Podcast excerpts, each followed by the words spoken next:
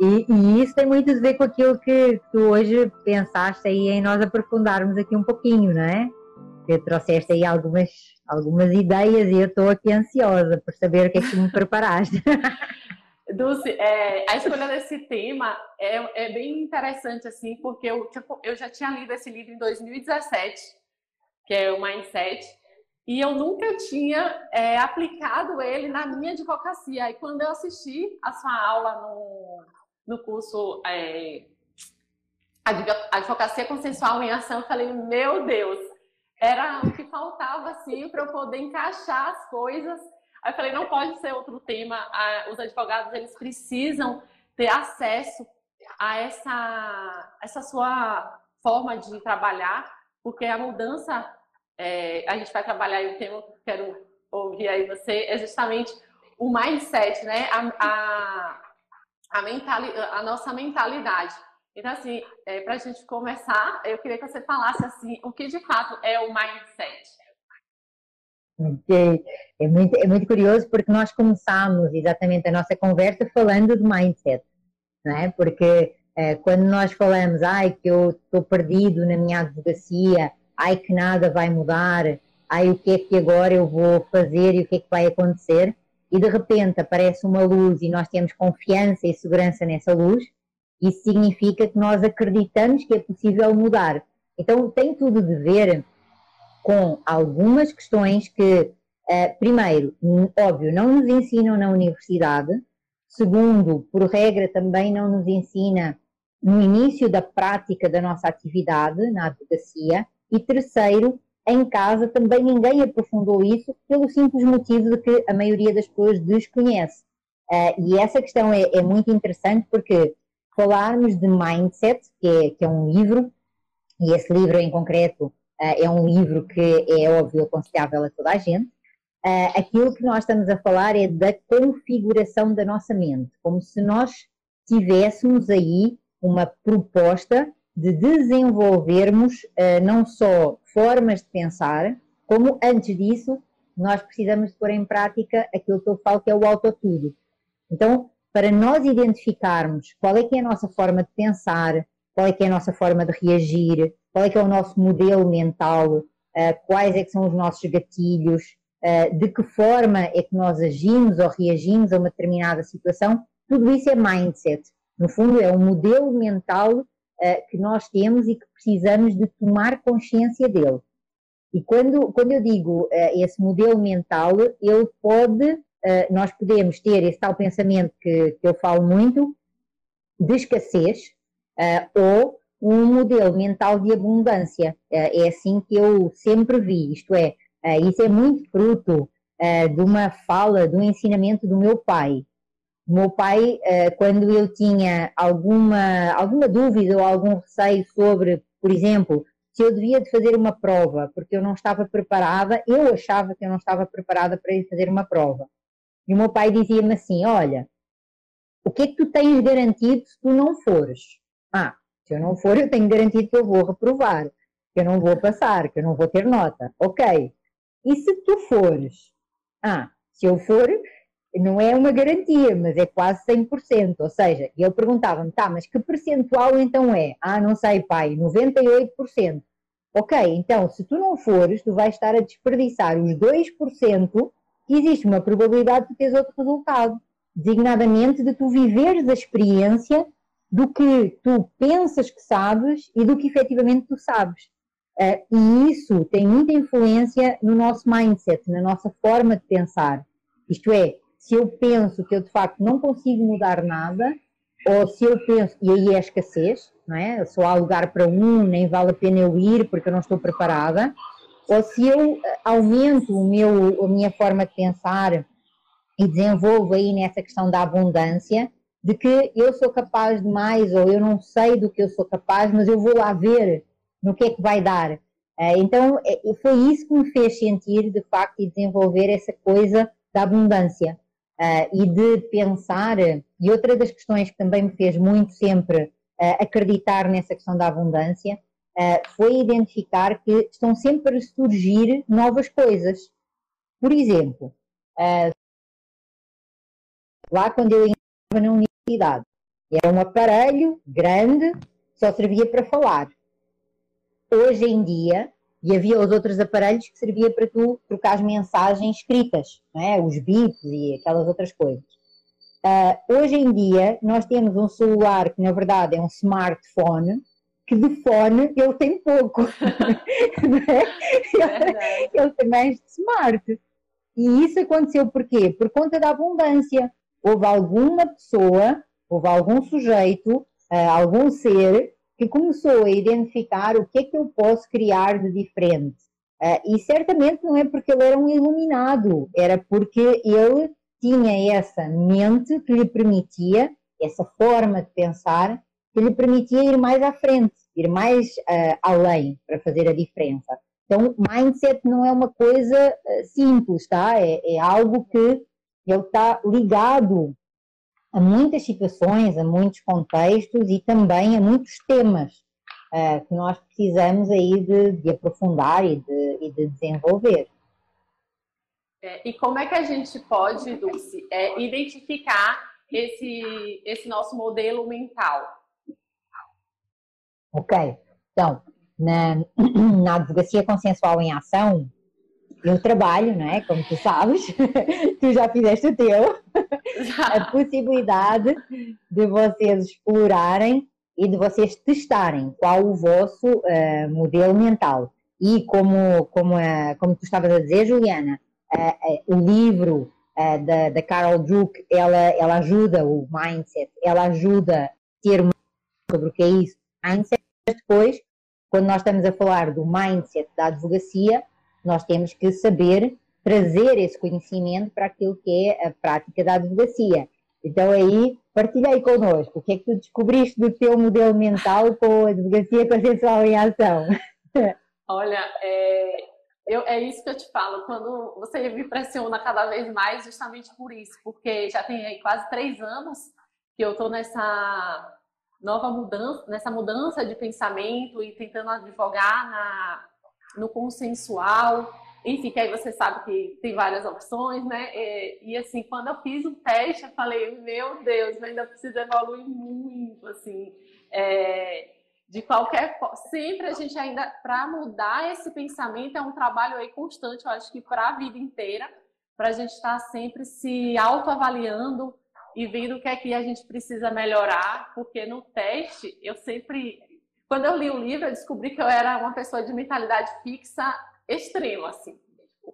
Aí eu fui melhorando, melhorando, mas aí quando eu fiz o teste, você trouxe para a realidade da advocacia, eu falei, Juliana, continue estudando, porque tem ainda o que aprender muito, tipo, muito, assim. Então, o que você traz, aí quando, aí quando você fala da abundância e da mudança de mentalidade, é justamente isso. É um aprendizado constante, sempre tem mais o que aprender e que as coisas vão mudando. E assim, é no decorrer do dia a dia que a gente vai transformando aí a mentalidade. Porque na prática, Lúcia, se a gente está muito formatado a, a seguir determinados padrões, e até quando a gente tenta mudar, tem uma resistência, a gente meio que volta e, e aí tenta avançar mais um pouquinho, mas sempre, assim, eu acho que. Aí você traz para mim um conforto, quer dizer assim, tem um tempo.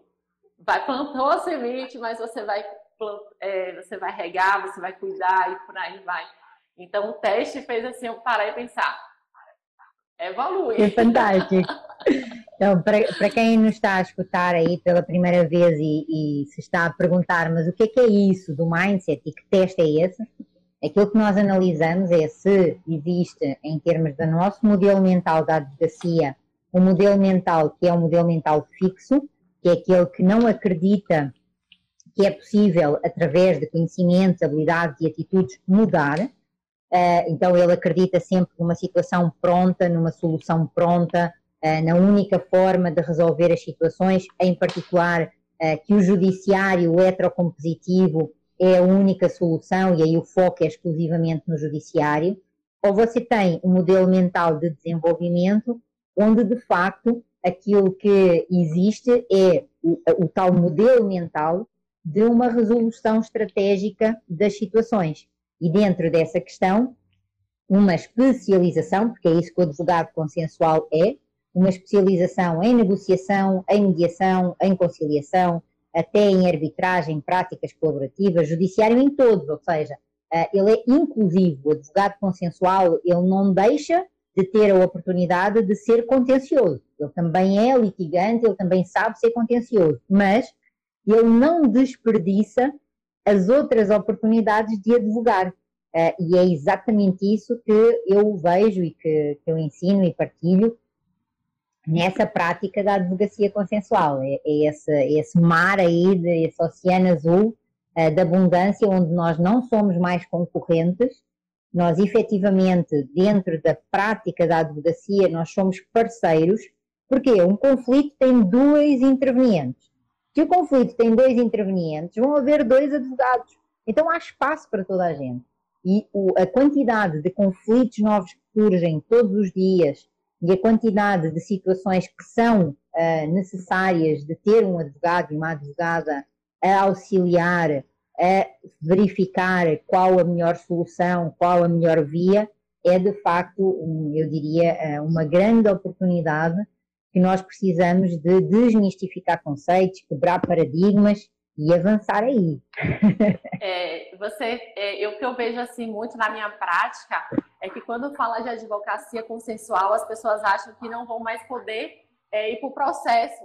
Então, assim, tem tanto uhum. desconhecimento como o medo da mudança, né? De não saber como se comportar. E aí você traz uma frase que eu já gravei, assim, que é, você não precisa mostrar suas armas, mas não significa que você não tem.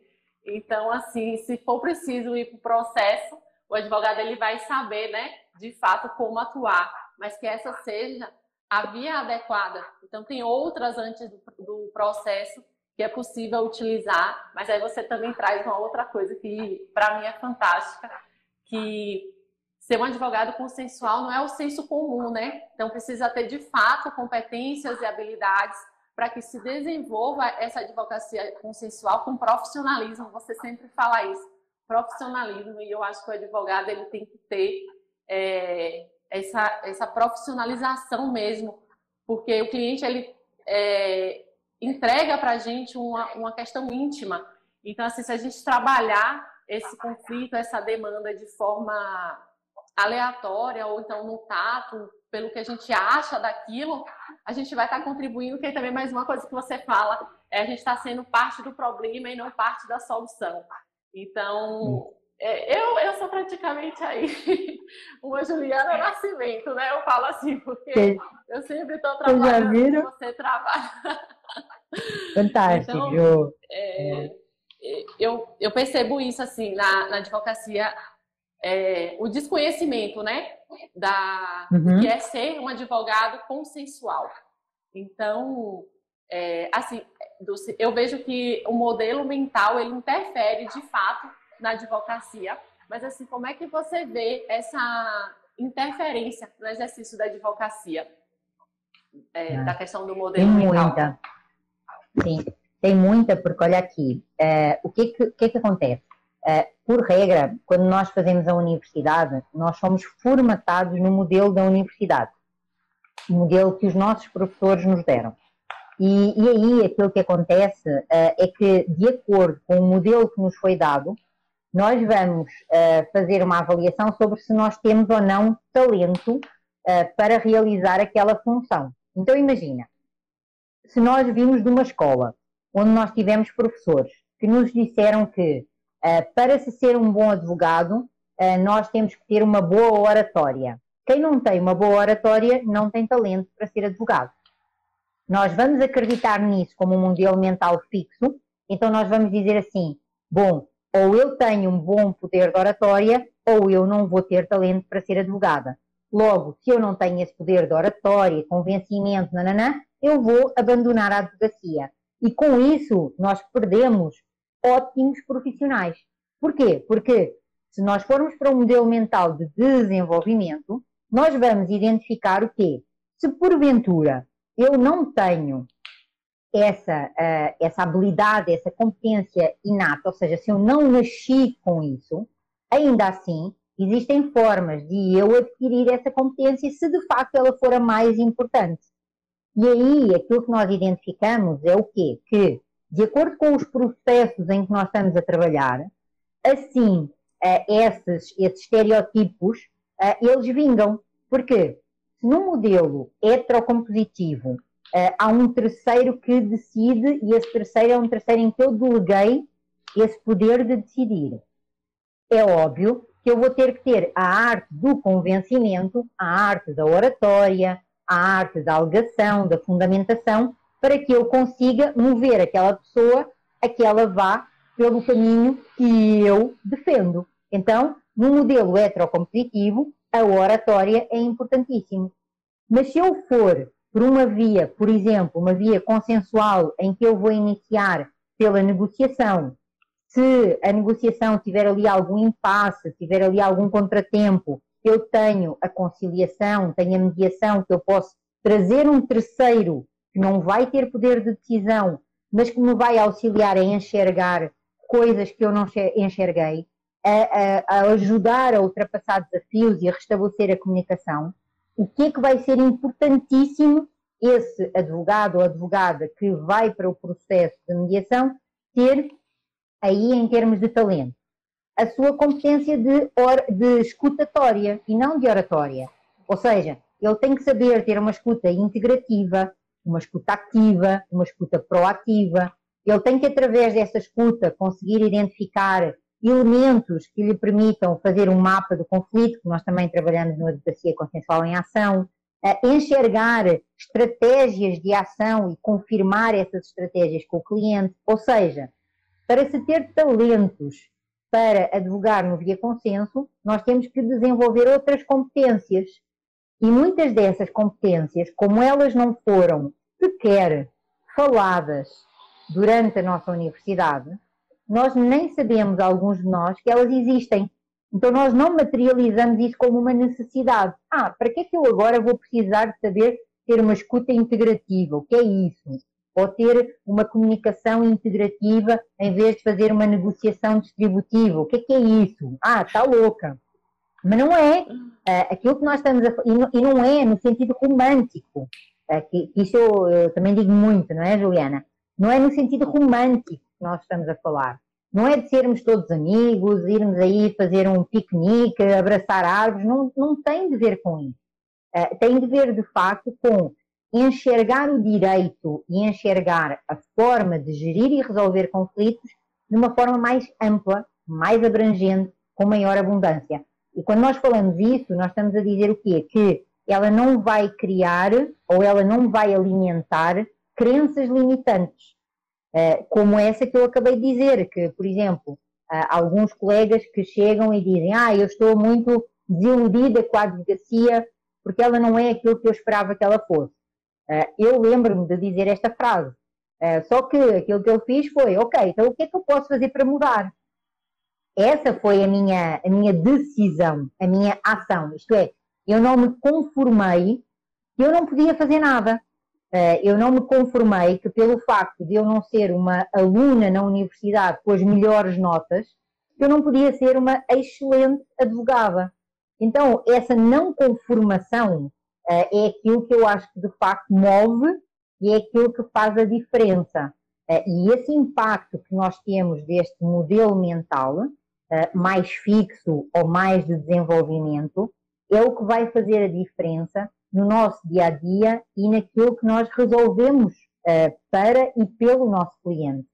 Uh, porque ele vai chegar só dizendo eu quero isto, e por regra o que ele quer é uma coisa de funil, não é? ou seja, ele faz um funil, e a advocacia consensual, o profissional da advocacia consensual tem que dizer assim, ok, eu entendi o que é que você quer, mas vamos virar o funil ao contrário e vamos ver o que é que nós conseguimos para além daquilo que diz que você quer.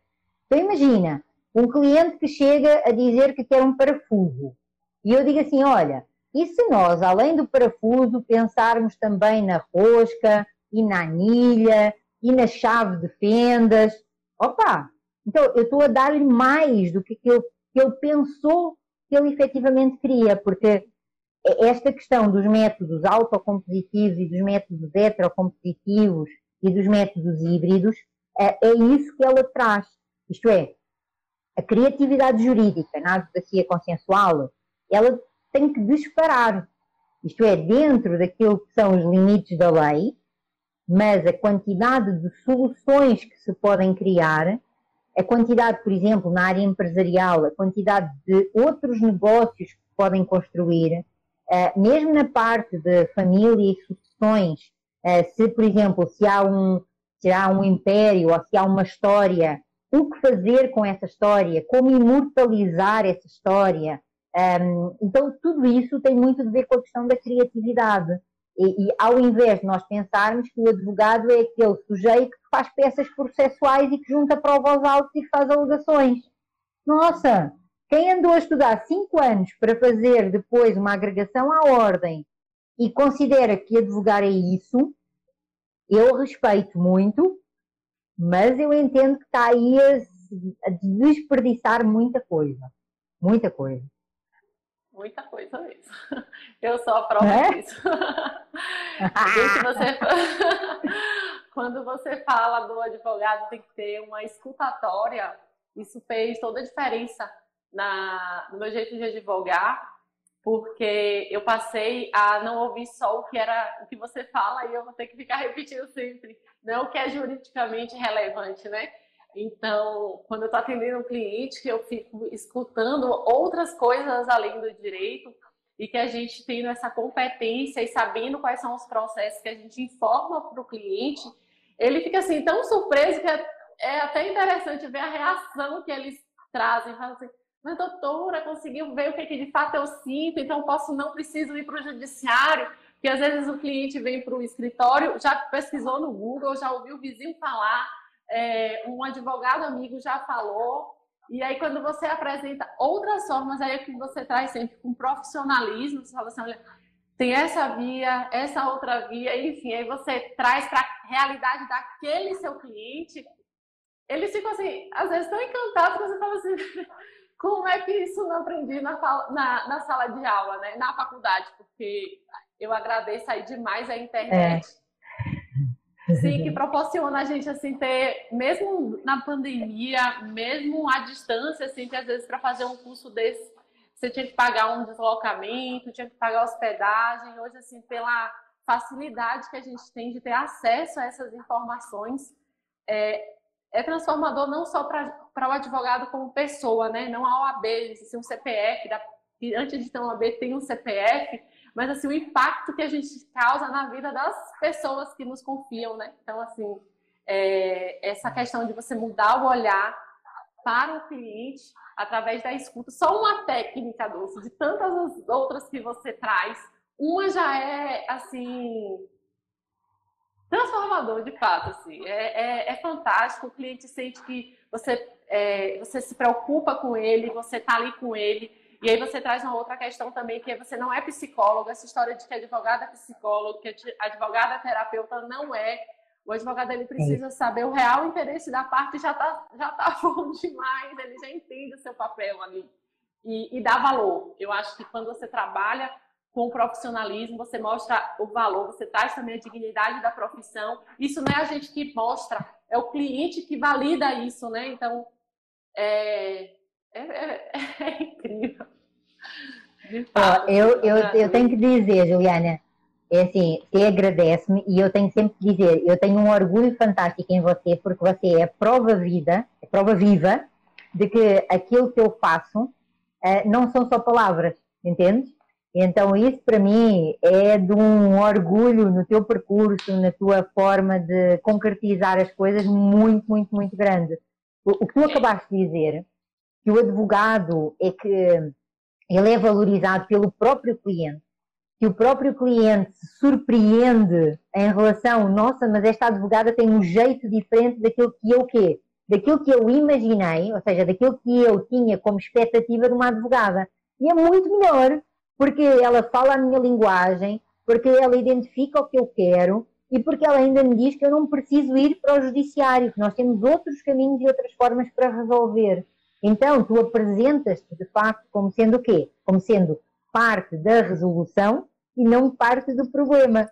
E, e, isso é muito interessante, porque olha, outra coisa que tu disseste, que o cliente depois ele vai falar da sua experiência e da sua história ao outro, e esse outro vem ter contigo a dizer assim: Oh, doutora Juliana, explique-me lá se você também consegue uma solução mágica para o meu problema. E tu vais dizer: Olha, mágica não, tá? Mágica não. Mas profissional, uh, com ética, com disciplina e efetivamente dentro daquilo que são as nossas possibilidades, sim. E aí uh, tem uma outra coisa, Juliana, que eu me lembrei que eu acho também importante nós dizermos, uh, que são as tais crenças, né? Porque olha aqui, quando nós temos uma, a advocacia tem uma função que é uma função de meio, não é uma função de resultado. E aquilo que, para ficar na sua zona de conforto, de alguma forma a advocacia foi criando, e a própria sociedade, eh, quando criou o conceito de que acesso à justiça era acesso ao judiciário, foi também criando, eh, é quase a questão do lado daqui as minhas mãos. E lado daqui as minhas mãos, o que é que eu quero dizer com isto? Bom, eu estudei o caso, Além de eu ter estudado o caso, eu fiz aqui a minha argumentação, a minha fundamentação, tenho prova, tenho uma peça processual bonitinha e agora eu vou delegar no juiz porque ele é que vai dar o resultado. Então, como se eu, enquanto advogada, eu me escondia atrás desse juiz em relação à resolução da situação. Ou seja, o cliente vinha ter comigo e delegava em mim um pedido de ajuda. Juliana, ajuda-me a resolver isto. Dulce, ajuda-me a resolver isto. Eu dizia, ok, nós vamos pedir ao terceiro para ele resolver por nós. Nós temos razão, mas ele é que nos vai dar a razão. Então, é, é esse modelo mental fixo que nós estamos aqui a dizer que ele tem que mudar. E como é que ele muda? Ele muda, não muda excluindo o judiciário. Muito pelo contrário, o judiciário faz falta, o judiciário é importante, o judiciário tem o seu papel. E o seu papel não é resolver o mundo. O papel do judiciário é aplicar a lei, é ser um fiscal da lei e é ser um julgador. Para quê? Para quando é necessário. E por isso é que, assim como o advogado não é terapeuta, o advogado é advogado, ponto final, mas ele pode ser um advogado humano. Porque é disso que nós estamos a falar quando falamos de conflitos, não é? Nós falamos de conflitos dos seres humanos. Então, esta advocacia consensual é uma advocacia que dá valor ao ser humano. É uma advocacia que trabalha a pessoa como pessoa. Antes de ser um CPF, antes de ser um CNPJ, é um ser humano. E ter essa sensibilidade não significa uma fraqueza, que é outra das coisas que hoje eu estava na, na aula, na aula prática da, da chave com os alunos e estava a falar exatamente sobre isso, e outro dia também falei. A sociedade, uh, de um modo geral, ela apresenta algumas características como fragilidades e traz essas fragilidades como sendo fraquezas. E nós acreditamos nisso, porque temos um modelo mental fixo. Então, se eu não tenho esse talento, se eu não tenho essa característica, eu não vou poder desenvolver e eu esqueço-me de que as características que eu tenho e a personalidade que eu tenho, eu posso utilizá-la como força. Uma delas é a timidez. Quantas pessoas, com a justificação, ah, eu sou tímida, então eu não tenho um bom poder de oralidade. Ah, eu sou tímida, eu sou tímida, então eu não ocupo espaço. Eu não ocupo o meu espaço, não é espaço, eu não ocupo o meu espaço. E isso tem de terminar, porque quando eu uh, vejo, quando eu analiso, eu sou muito analítica, quando eu analiso uma pessoa tímida, eu vejo uma pessoa extraordinariamente observadora, eu vejo uma pessoa perfeccionista, eu vejo uma pessoa de detalhe nas coisas. Então, olha só o quanto a timidez tem força, nomeadamente numa negociação, numa escuta interativa, eh, numa forma de se posicionar e de se colocar. Então, nós estamos de facto aí a falar dessas eh, questões que são determinantes para nós não termos eh, essa situação de crenças limitantes e precisamos de identificá-las para as conseguir superar. Então, é essa questão que, que tu trouxeste é de facto muito, é muito, é muito boa para mim, é muito, dá-me um prazer imenso, dá-me um gás fantástico para eu continuar. Uh, e, e, tem muito a ver com isso, que nós precisamos de entender que a advocacia consensual ela é integrativa. ela traz e ela quer que todos os profissionais passem a saber o que é que ela pode fazer. E é diferente a advocacia consensual da advocacia colaborativa. E hoje em dia esses conceitos, felizmente, já começam a separar. É? Ou seja, eu tenho batalhado muito que ser advogado colaborativo não significa ter uma postura, uma atitude ou um comportamento colaborativo. Ser advogado colaborativo é uma forma de advogar que tem origem na década de 90 nos Estados Unidos, com o Stuart, eh, com o Stuart Reeves e com a Pauline Tesler, em que eles trazem o quê? Um compromisso de não litigância e um dever de confidencialidade. Isso é advocacia colaborativa, que é diferente das práticas colaborativas. E a advocacia consensual também é uma prática diferente, mas todas elas são advocacia. Então, quando me perguntam, ah, Juliana, o que é que tu és? Eu sou advogada. Ponto. Ponto. Agora, se você quiser saber o meu currículo, a minha forma de agir, os meus conhecimentos, a minha postura, vem ter uma reunião comigo e eu mostro-te a diferença. E aí ele vai dizer, ah, Juliana, você de facto é muito diferente. É, porque eu tenho uma visão de modelo mental em crescimento, em desenvolvimento. Ou seja, eu consigo te dar uma palete de cores, uma palete de vias para resolver o seu problema. E todas elas têm risco. Agora, eu vou partilhar o risco com o cliente. E essa é a grande diferença do advogado consensual.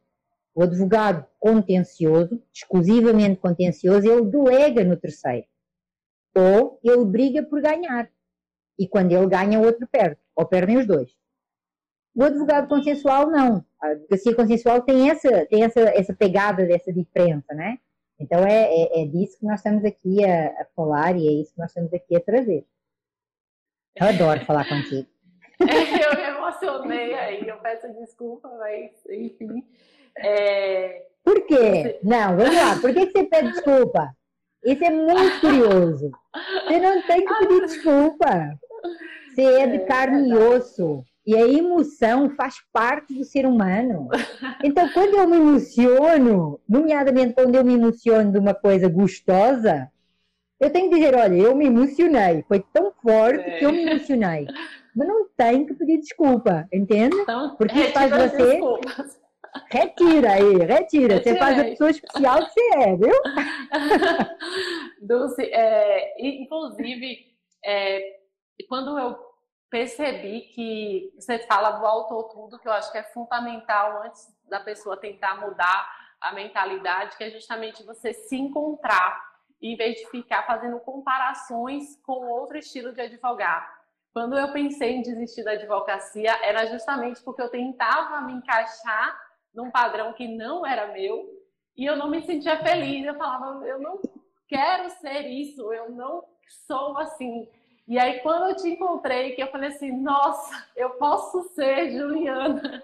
Eu falei assim, agora eu vou advogar aí a vida inteira com prazer, com, com paixão, porque de fato isso me move, mas é a advocacia com o meu jeito de ser, de buscar sempre melhorar, que é o que você traz aí muito. E na hora que você encaixou a questão do modelo de crescimento, eu falei, aí sou eu. Eu preciso estar buscando crescer, mas assim, na minha essência. Então, acho que quando a gente é, transborda o que é aquilo que a gente de fato é, fica mais fácil. O que não significa que seja muito simples. Todo dia é um, uma oportunidade da gente evoluir é, não é fácil mudar a cultura, muitas vezes a gente encontra muita resistência. Aí é que eu penso na abundância. Falo, calma que tem para todo mundo. Toda vez que eu encontro os desafios que são diários, Lucy, o fato de você trazer a advocacia sem essa romantização é o que de fato eu vejo dentro do meu escritório. Eu não sei a realidade das outras pessoas, mas é uma profissão desafiadora e mudar, assim, ser diferente é, não melhor nem pior que ninguém, mas não está dentro de um padrão. É desafiador, eu não quero que ninguém ache que só fazendo um curso vai transformar no sentido de tornar fácil, mas vai se tornar possível e muito possível. É, eu sou a prova disso, de que é possível sim. mas também a gente tem a nossa responsabilidade dessa mudança, né? De buscar cada vez mais se aperfeiçoar, é, tá sempre trabalhando, vendo o que é que errou, o que é que precisa melhorar, é, vibrar com as conquistas quando eu consigo fazer um, um acordo, um, um, resolver de forma consensual. Nossa, parece assim que ganhei na Mega Sena, de tão feliz. Mas é isso. E eu queria, assim, que é, eu, eu faço parte do seu curso, então eu já posso imaginar assim, a resposta, mas toda vez que você fala, eu, eu aprendo ainda mais. É, como que o advogado ele pode é, desenvolver esse modelo mental de crescimento?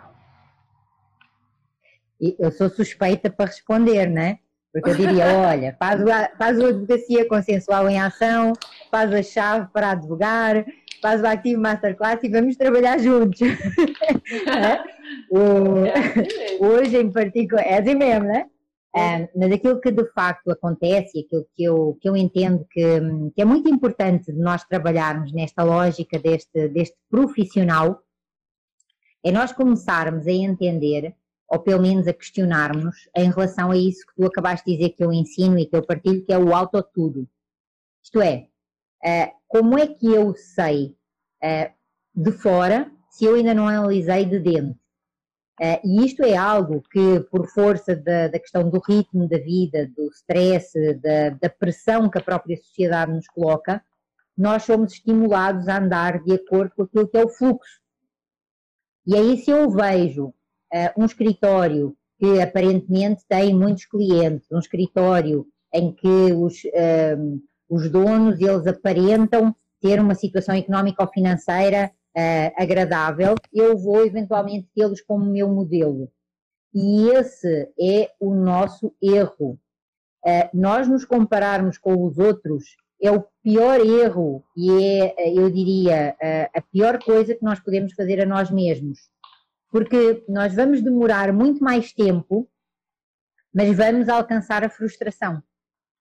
E quando alcançamos essa frustração, nós perdemos tempo. E só tomamos consciência que perdemos tempo quando tomamos consciência de que estamos frustrados e que vamos abandonar a advocacia. E é exatamente por conta de ter descoberto, não é uma fórmula mágica, porque não há fórmula mágica, principalmente não há fórmula mágica para ser uma boa advogada ou um bom advogado. A única fórmula mágica é estudo todos os dias, aplicação todos os dias interesse em saber sempre mais, em estar atualizado e dar o nosso melhor. Isso é ser um bom advogado, então não há fórmulas mágicas. Mas, no entanto, há uma fórmula para ter maior prazer e maior satisfação na realização da nossa atividade. E é isso que eu acredito que a advocacia consensual traz. Uma maior realização, uma maior satisfação, uh, esse gosto da conquista e de saborear essa vitória com o cliente, fazer a festa com o cliente, eh, porque ao contrário de uma sentença, eh, nós na sentença raramente fazemos a festa com o cliente.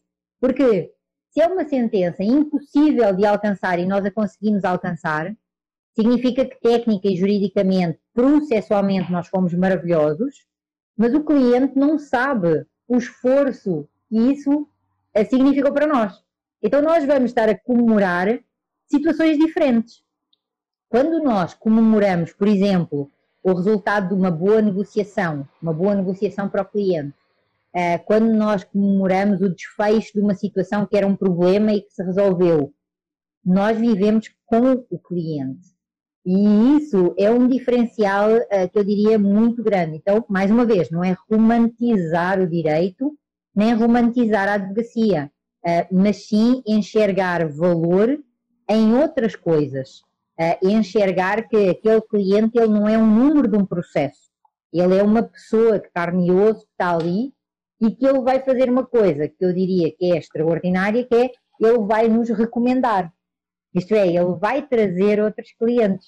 Porque se ele gostou, o boca a boca, não é? O tal boca a boca, uh, vai trazer. E aí nós vamos descobrir com esse autotudo que nós fizemos, que implica autoanálise, autocrítica, autorreflexão, autodesenvolvimento, autoconhecimento, então por isso é que é o autotudo, nós vamos conseguir identificar que para eu ter um padrão, eu preciso de me olhar ao espelho e dizer: orgulho-me de mim. Se a resposta é sim, fantástico. Eu alcancei os meus objetivos, não foram os objetivos da sociedade, não foram os objetivos dos outros. E aí, de facto, nós vamos ver a grande diferença entre aqueles amigos que são os amigos de verdade e os amigos de vaidade. É? Nós vamos ver a diferença entre os colegas que estão connosco e que torcem pelo nosso sucesso de verdade ou aqueles que, na verdade, pouco se lhes faz, não se é?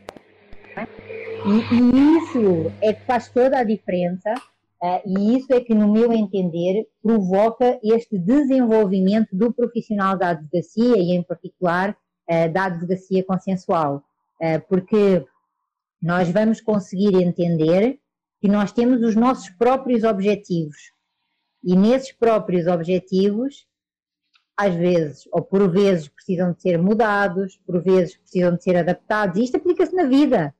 É? Ou seja, aquilo que nós estamos a dizer é que o advogado também precisa de enxergar a vida dessa forma.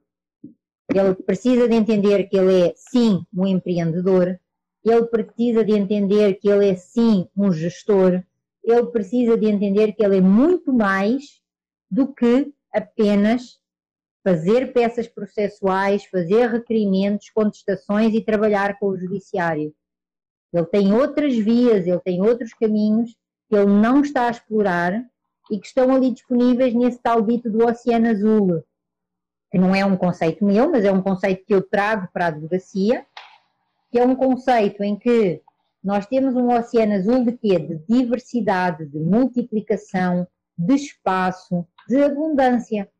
E é nesse sentido que, quando cada profissional da advocacia identificar a sua genuinidade, ou seja, no que é que eu de facto me diferencio? Ah, eu sou boa a observar, eu sou boa a analisar elementos do conflito. Aí vem a Juliana e diz assim: Olha, eu sou tecnicamente excelente neste tema.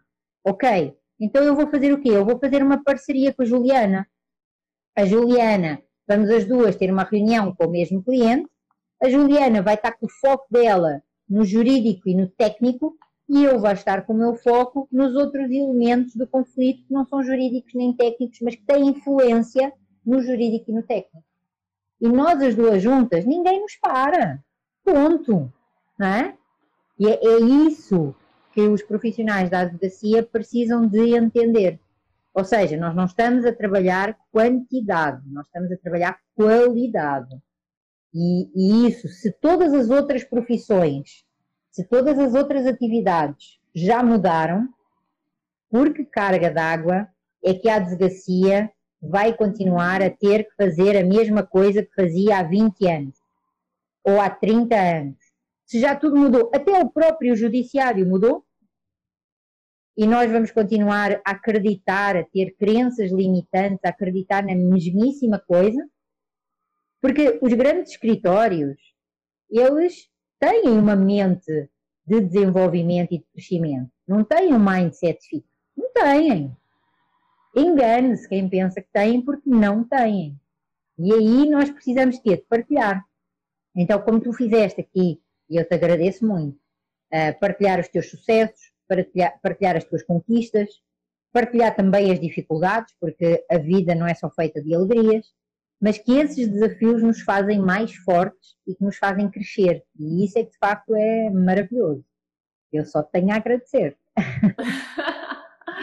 é, tem uma frase aqui que eu queria deixar aí para as pessoas que é uma mente que se abre a uma nova ideia jamais volta ao seu tamanho original que é de Albert, ah, nervosa, Albert Einstein, que é justamente isso. Depois que a gente é, conhece esse mundo de oportunidades que tem a advocacia consensual, é impossível continuar com o pensamento só no judiciário.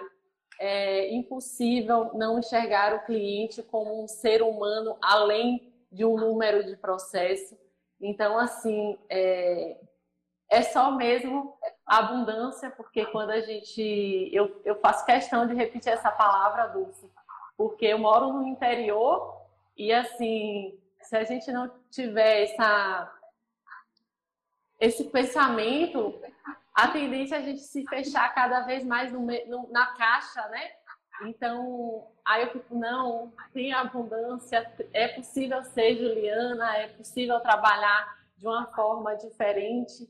É, assim, repetindo mais uma vez, dentro do, desse, dessa mentalidade de crescimento que é possível, é preciso estar tá evoluindo, é preciso enxergar o outro não como um concorrente, né? Porque como você traz aí, é possível fazer alianças, ver o que cada um tem de, de melhor e unir isso é, a favor das pessoas que nos confiam, né? Assim, a sua vida. Então, acho que a forma de ver a, a advocacia eu acho que quando, como a gente vê a advocacia, é como a gente vê a vida.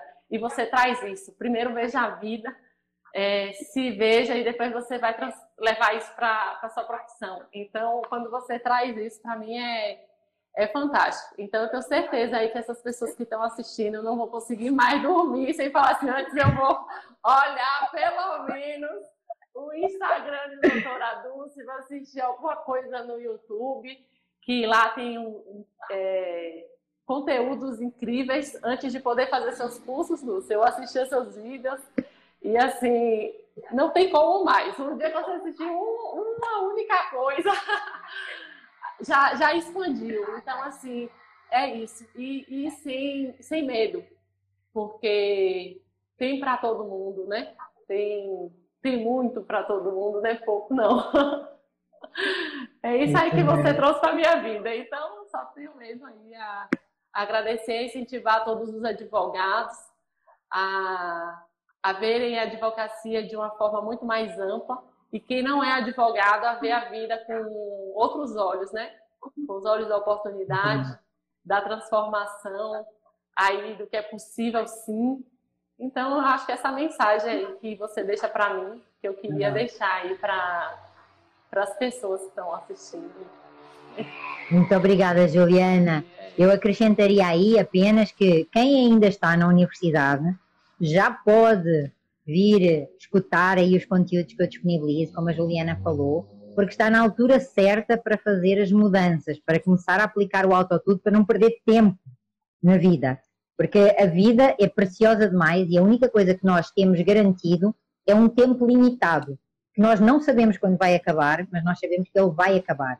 Então, não desperdicemos esse tempo que a vida nos dá e comecemos desde já a entender e a identificar para onde é que podemos ir e quais é que são as situações que nós podemos aí abranger e tocar.